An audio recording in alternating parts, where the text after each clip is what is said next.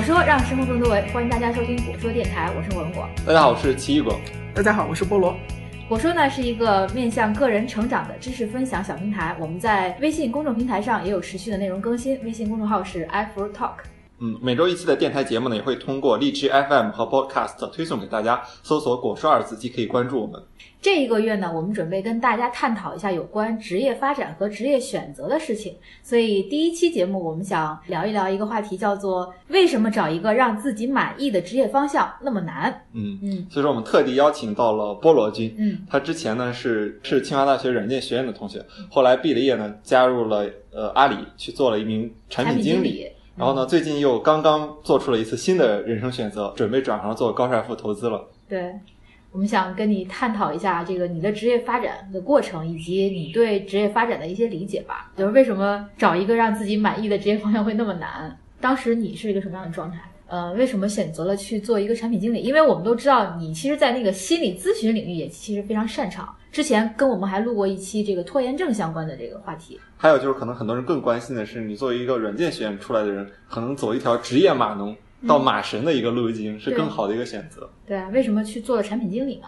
我这么理解啊，其实每一个人大概从你高中毕业，大概进到一个大学的时候，你并不太知道你能进一个什么样的专业。嗯进了一个这样的专业呢，你大概也不太清楚你会学习些什么，或者被一些什么样的人去影响。那其实你成长的过程当中，就会有很多标签，好像定义了你，觉得说你如果具备了这样一个标签，你就得干什么。像我的话，可能很多人会说，那你学了七年如何写代码，你就该去写代码。嗯，对啊那也有人会说，哦那你大概花四五年的时间学了一个心理咨询，那你是不是可以去做一个心理咨询师？好像很多人会觉得标签定义了我们，那我们就该按照标签的那个方向去走。那我相信，这应该也是很多的学校前辈，包括这个社会对我们的一个所谓的期待在那个地方。所以，当你想做一些不一样的事情，当有一个声音告诉你说，啊，好像干那个事情我更快乐，嗯就会有很多人面对这样的质疑。那或许这就是所谓为什么找一个自己满意的职业这么难的第一个原因。你需要脱离社会对你的期待，去问问你自己，你到底想要的是什么。可能对我个人来说，那就是当我想完这个问题之后，他说：“哦，好像你并不太喜欢这样的生活方式。那我还有一些什么样的选择可以去走？可能产品经理是众多选择当中的一种。所以当时你就是问了自己一个问题，就是我到底想要什么样的生活状态？就我不喜欢去对于大部分人或者我来，说，就是你可能更知道你不喜欢什么样的状态。至啊于说某种状态你是否喜欢，其实不一定。但这时候可能有的人会说了，那你不喜欢这个，你怎么知道下一份你就喜欢呢？对但也有人就会说，那既然这一份不喜欢，那我一定不会要这一份，我肯定得换一份。那谁知道下一块巧克力是什么味道？不同的人会有不同的选择嘛。然后可能我我选择说，当我不确定这个怎么样的时候，我会换一个，即便我不知道它是什么。那你毕业的时候，你怎么就想往这个产品经理的方向走呢？是因为那时候产品经理火吗？就似乎当时是有一本书叫《人人都可以是是产品经理产品经理》，呃，老实说，你不得不承认的一点是说，当你选择做产品经理的时候，产品经理的确是一个人人都想当的一状态。嗯，啊、不仅人人想当产品经理，人人都想去 BAT 做产品经理。这到底产品经理是什么意思？是一个组织管理者呢，还是一个什么意思呢？他具体做什么工作呢？看从哪个维度去理解，有人讲产品经理他负责改变世界啊，但 也有人说产品经理每天在写文档。嗯，那通俗一点讲呢，就是你大概要确定你要做什么，然后带着一帮你的这个团队的成员一起去把它完成。这个团队成员就很丰富了，比如说啊、有写网站的，然后有做 app，然后有做算法的，然后还有一些负责这个产品应用上线之后推广的，那有很多很多的人，嗯那需要一个人去统一协调。那大概产品经理是这样一个角色了。那如果产品经理是这样觉得，那个创业者或者是 CEO 他是什么角色呢？CEO 不就是协调这些人做一个方向吗你？可以把 CEO 叫做老板，老板可能是任何一种角色，嗯、老板可能是负责招人的，是吧？那得看那老板什么性格。有的老板可能说我什么都管，有的老板说我就只招人，有的老板说我就是一产品经理，然后有的老板说我是这个首席程序员。那有很多很多人去讲。那么就是在你做这个产品经理的这个方向职业选择的之前，你应该做了一些准备吧？就是你应该去了解了一些到底产品经理是什么样啊，然后到底是什么样的工作状态，包括你去面试找工作的时候，别人也会根据你所储备的知识来去评价你是不是适合这个产品经理的岗位。你当时做了哪些准备啊？刚刚你们其实讲了嘛，在大概零九年左右的时候，有一本书叫《人人都是产品经理》，它极大的拉动了整个市场对这么一岗位的一认知。呃，那其实对我来说，知道产品经理这个岗的话，时间还是挺早的。呃，因为在很小的时候，当你发现写代码是一件你并没有那么喜欢的事情的时候，其实你会问自己，大概放眼这个市场，我能干的事情有哪些？嗯所以大概在大三大四的时候，我花了比较多的时间去跟市面上一些大的互联网公司、一些工作两三年左右的人去聊天。啊，因为你你你会明白，其实清华很多的机会嘛，你会发现各种各样行业的大佬都会来做演讲，告诉你说他在他在从事他最热爱的职业，并且这个职业特别有前途。但是能在那个讲台上站着的人呢，基本都是一个行业大佬级的人物，因为他成功了，他适合了，他觉得好。那那个不能够代表，其实你初入职场两三年之后你会遇到的事情。那可能工作两三年左右的人，他有困惑，然后他有一些他的思考，那他有不同的工作岗位，那其实那些人可能更典型。所以当时我会花一些时间去跟那些人聊啊，你到底做什么呀？你的职能是什么呀？你将来发展路线是什么？你满意吗？你开心吗？你喜欢吗？如果不开心，你有什么样的打算？那大概在那个时候，你会明白说，在互联网企业当中，除了程序员有这么一支角色存在，那你基本就明白，大概跟你喜欢的状态还挺像的，对吧？比如有很多这个你不用写代码了啊，你能决定做什么，你能压迫别人写代码啊，听起来像你能压迫别人写代码，还挺好的一件事情。除了跟别人聊天之外，你还做了什么样的准备？比如说有没有去实习什么的？知道每个人有他这个比较有意思的点啊。当他跟你描述他所处的一生活状态的时候，其实他倾向于告诉你一些，其实我做的还不错那样的特点。那也就意味着你通过交流大概没有办法明白那个工作的全貌。嗯，对，别人都会挑一部分他觉得好的东西展现给你。对，嗯，那你是不是要通过你了解到的这些片面的信息去做一决策呢？似乎也有一些冒险，所以可能走到一家企业，你实际的去干一干，它会是一个比较好的一个帮助。那一方面你了解他真实的生活状态，那另一方面，慢慢的你也就成为了一个所谓有经验的一个人。嗯那其实会对以后的职业选择有比较大的帮助了。呃，我就相当于说，当时在有道词典做了一年的时间嘛，产品经理。呃，我们都知道那个有道是网易出品的，而网易的产品在中国算是比较良心出品的。对，比如说什么网易云音乐呀、然后之前的那些，网易公开课，那你毕业之后为什么会选择去了阿里，而没有去网易继续去自己的老东家网易？有一句话说得好啊，他说大概每一家企业或者那个什么每一个朋友都只能陪伴你一段时间，你的能力是在成长的，你的视野是在成长的。那当你走到一个阶段，你发现说这家企业大概不能够给你未来一个比较大的期待的话，其实从职业选择的角度来说，你当然选择你会换一个更大的平台。也就是说你在确定了产品经理这个方向以后，然后是做了一些知识上的储备，去读了一些专业方面的书，然后呢也去了一些单位去实习。那么有了这些储备以后，你找工作的状态是个什么样的？你都找了哪些方向？当时？我当时因为可能是因为比较年轻，所以并没有想太多的可能性，也就忽视了大概在你是一个学生身份的时候，你还有机会去了解一些不一样的行业这么一事实。所以基本呢，我就只了解产品经理，我也只找了产品经理，嗯，然后最后也就去做了产品经理。你当时找了几家单位啊？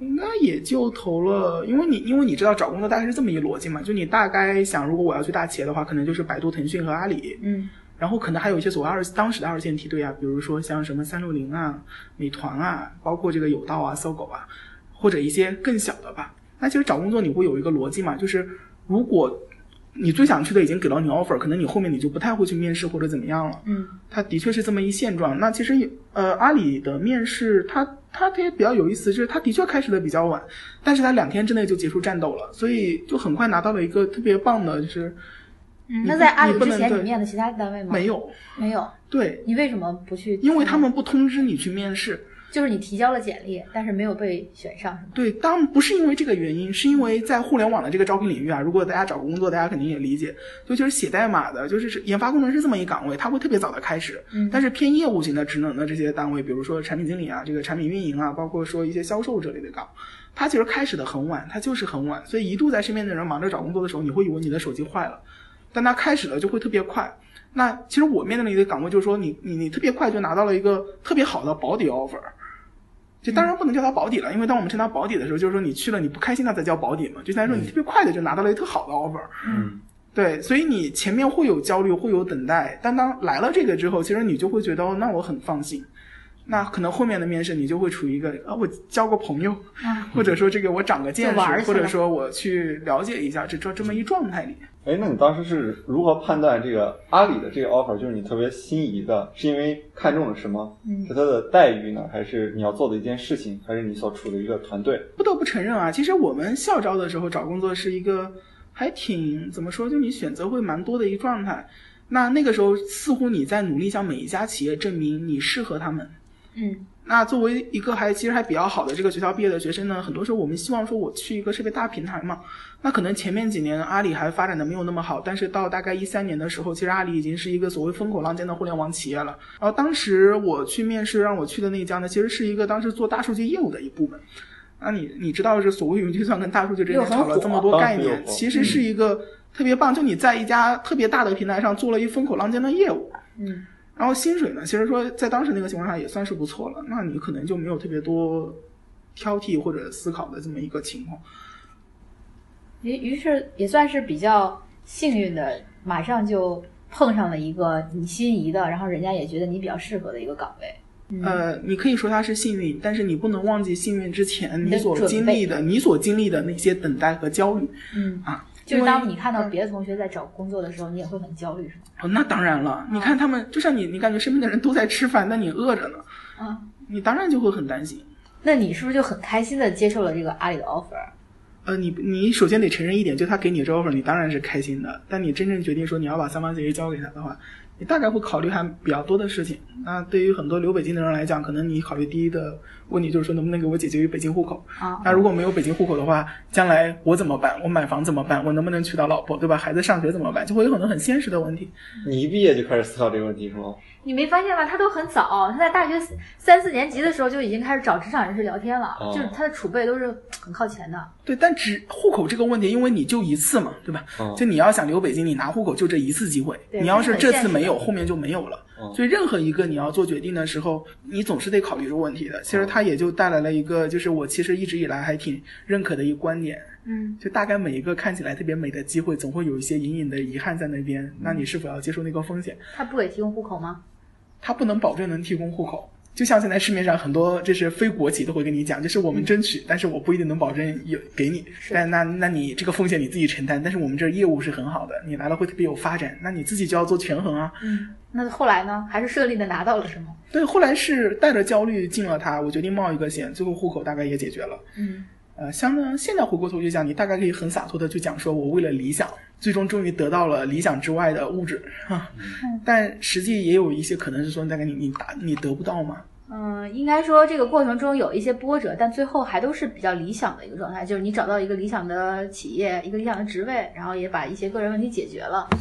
那你踏上这个工作岗位的时候，你是什么样的感受呢？就有没有那么理想，一如既往的理想下去呢？还是中间有些波澜？你大概是满怀期待和憧憬的。至少当那个大平台出现在你面前的时候，你会发现你看到了更广阔的视野。比如说你，你从学校去到一个中小型的互联网公司去做一款工具型的产品，当你进入一家超级大型的互联网公司去做一款商业产品的话，就一方面肯定你的视野会被无限的放大。你终于知道商业世界的这个商业交换它是怎么进行的，你也能明白所谓的这个流量数据到底能发挥一个什么样的作用。那一刻，你明白你可以大有所为。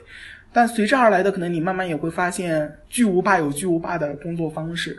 这些事你知道做了一定好啊，但这事你能不能做？如果能做，由谁来做这个事情，其实会牵扯你还挺多精力的。你产品经理不是就是组织资源来做？是的呢，但是你想，这家公司产品经理得得有多少？产品经理还有产品经理的老板，呃，对吧？产品对，经理老板上面们产品经理还有大老的那个。结构、组织结构是怎样？你们是在一个产品经理集中的部门呢，还是说你们负责一个项目具体的项目，然后你在这个团队里面就是一个组织者的角色？你首先你要明白，你有自己的团队，在团队里你是个产品经理，嗯但是你的团队在这家公司里面有他自己的位置。那这个时候你也就明白，产品经理能发挥的空间，它就不像你创业做个 APP，或者说你去做一个工具型的应用，做个网站那么的纯粹了。也就是说，在这个大公司里面，它的业务是方向是很多的，然后业务跟业务之间的关联也是很多的，然后资源呢也可能是相互交叉和重叠的，所以它的权责会没有那么的清楚。它的权责会很清楚，但是会很局限。那你是要在一个巨无霸的当中去扮演一个螺丝钉呢，还是要独当一面呢？嗯你不同时间肯定有不同的选择。当你进了阿里之后，你你就只能选择后者了，当了一个螺丝钉。一个纠结的螺丝钉。为什么会纠结呢？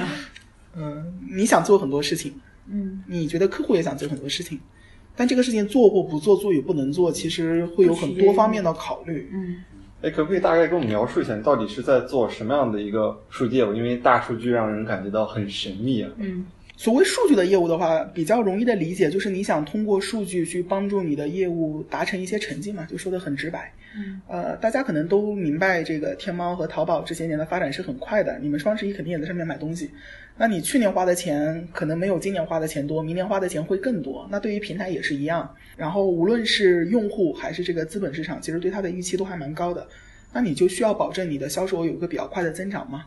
但是流量可能就那么多，就是我大概只能把百分之十的流量，比如分给 A 店铺，把百分之十的流量分给 B 店铺，流量就那么多。那在有限的流量下，你怎么样能够让这个销售的情况更好呢？其实本质上你就得做一件事儿，叫做让流量更加有效率。那让流量更加有效率这一件事儿，就是数据能干的。那我打个很简单的比方，呃，如果你在淘宝上有比较丰富的消费的行为，那其实淘宝了解你的每一项属性，包括你的各项身体特征、你的身高啊、你的三围、你的脚有多大，都很了解。那淘宝也比较明白你大概处于人生的哪个阶段，比如说。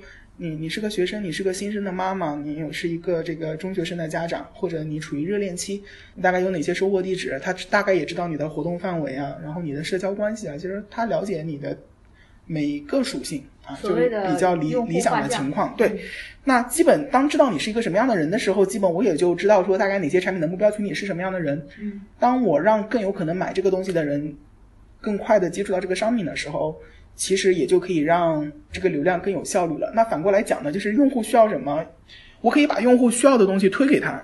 那其实这些都是数据可以起的作用。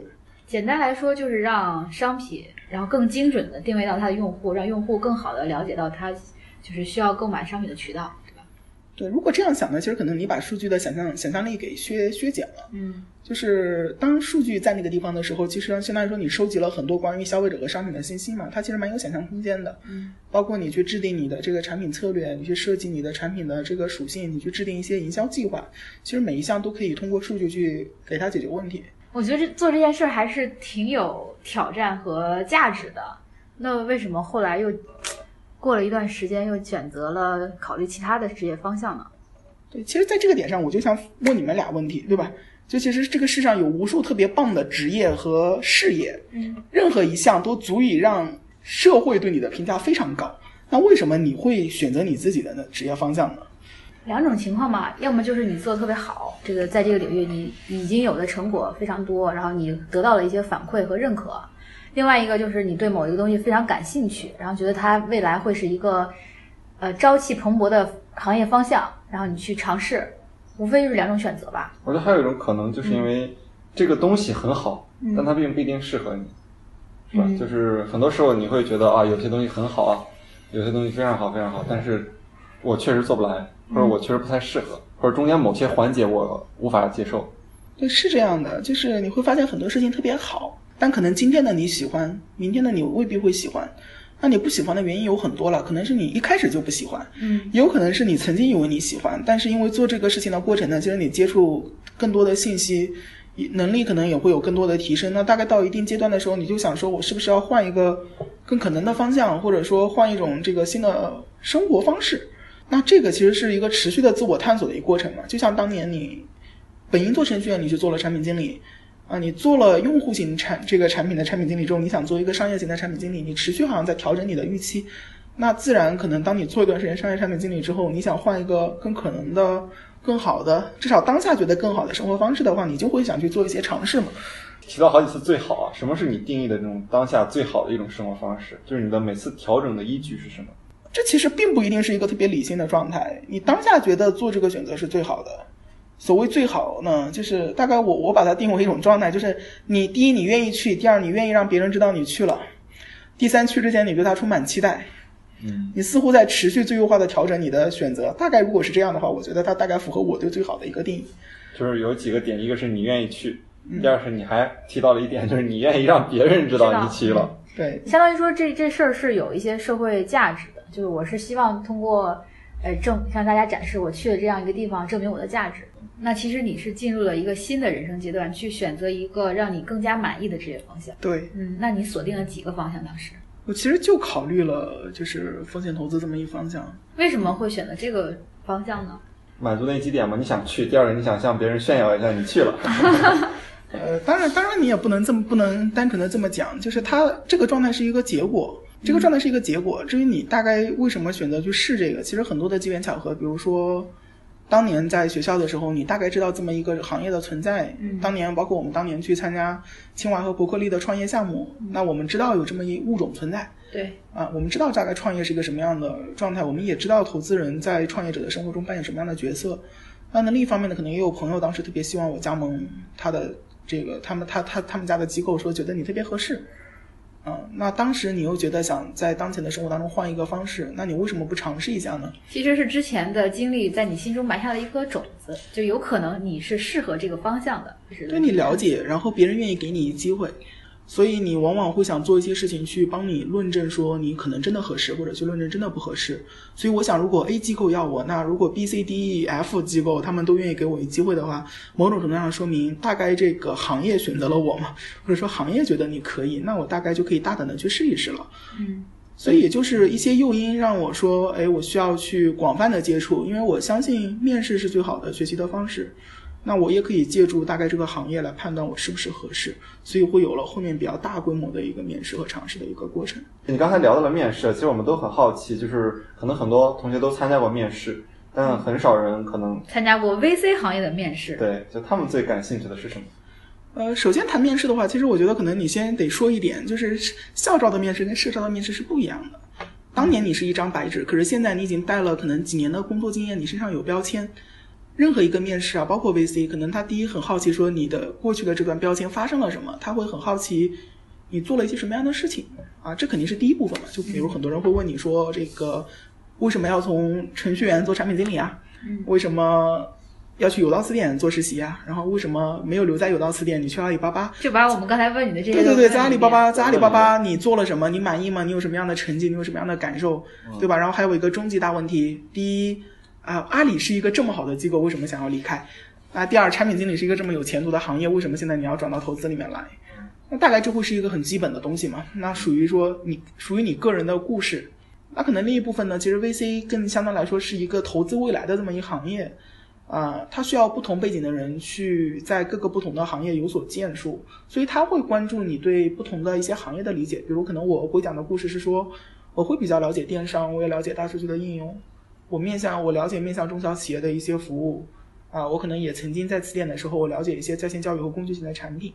那可能我们会去谈对于这些好东西的理解啊。嗯嗯，其实也就是你在前一段工作中的那些积累和经验，会帮助你去在去寻找下一个阶段的时候，给你一些这个基础和支持。其实，其实这个不能这么讲，因为那个标签已经贴上了，你是没有办法抹去的。就算你，就算他帮不了你，呃，你也不愿意去谈他，你一定会在你换公司或者换行业的时候被别人问及，这点你逃不掉。然后它也是你的一个特点，如果它对于你未来的工作是有帮助的，那为什么不去很好的讲一讲呢？那如果它没有帮助的话，或许你也需要去讲明白这个事情，就是为什么你是因为特别不擅长、特别不合适，你才想转行吗？你是逃离还是为了理想？其实它是不一样的一状对，这个是很好奇。如果我是一家投资机构的人，你来跳到我这儿，我可能也很好奇。你在那么大一个平台上，你要跳到我这儿来，你是为了什么？为了成长啊，刚才不是说了吗？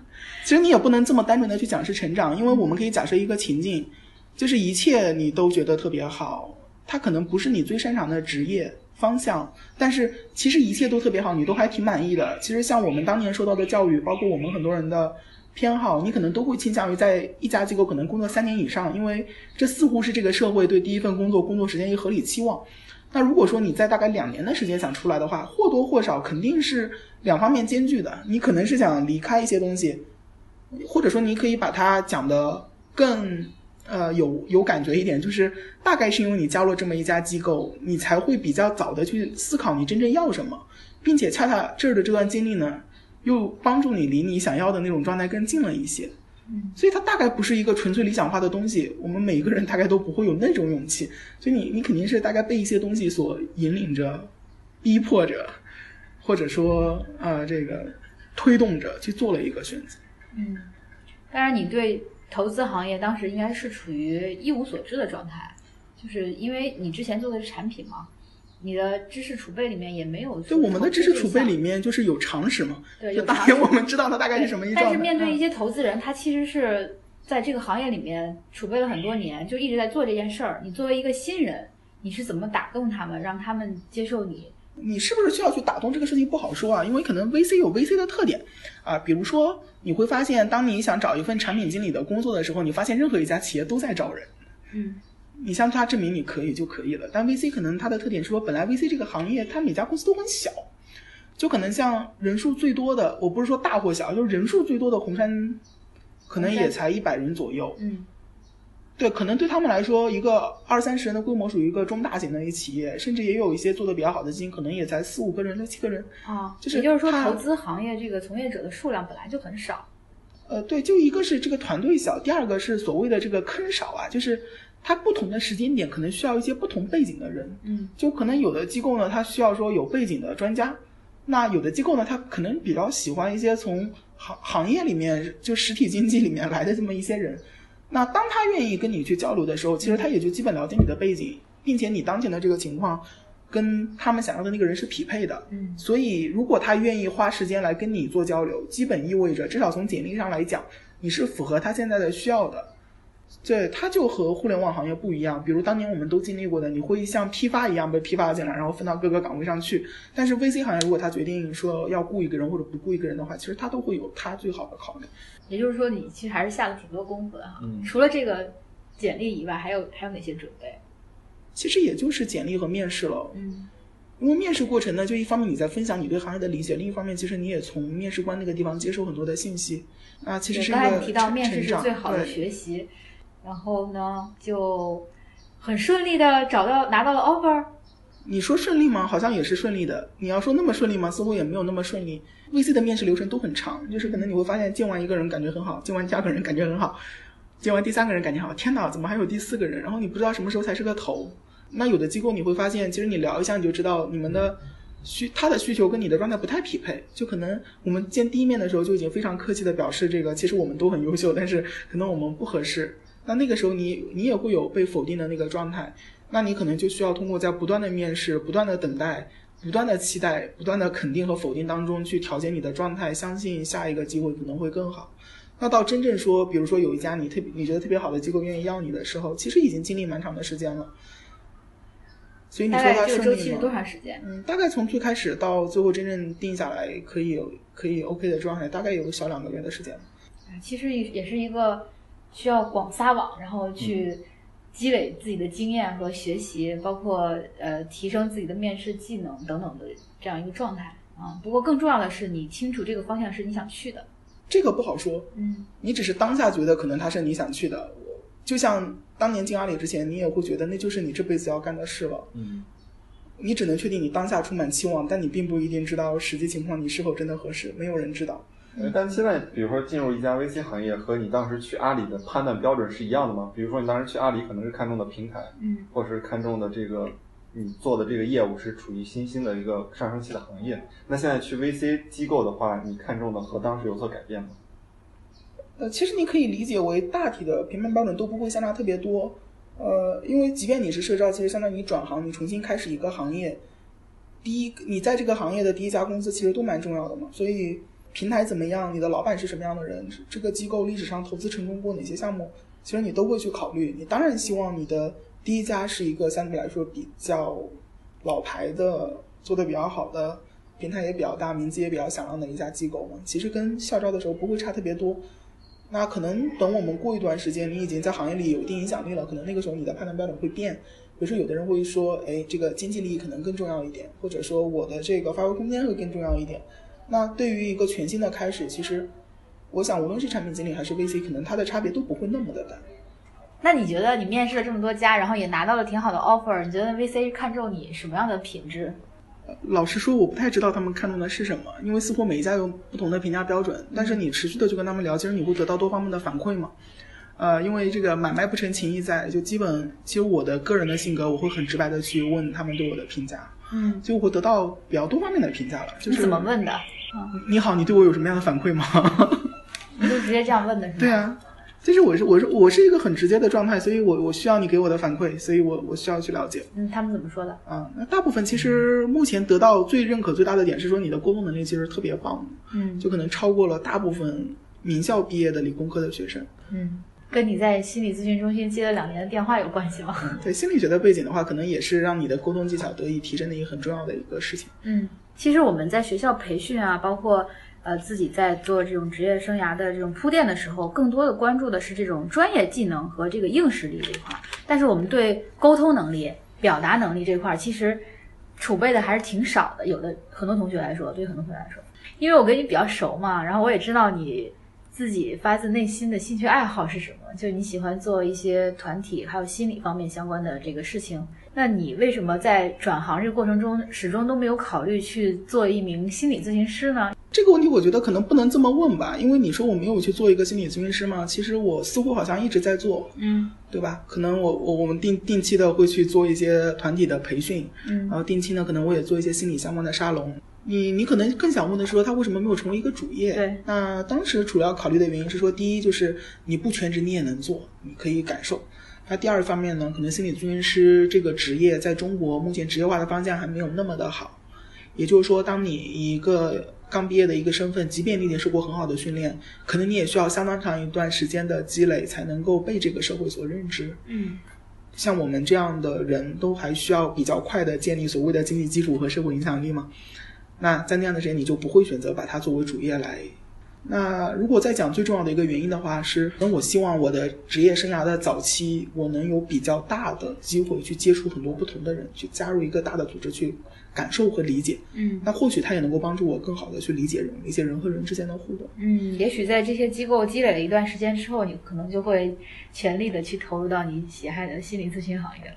我目前看的话，可能也可能是不会的，因为心理学想帮助人，它有很多不同的方式，对吧？比如说你做一对一的心理咨询可以，你做线下的多人的团体心理咨询可以，那你当然也可以去，比如说你去录一些音频节目也是可以的，你想写文章也是可以的，它就变得更加的多元。嗯那同时，它可能也成为你软性技能的个性的一部分。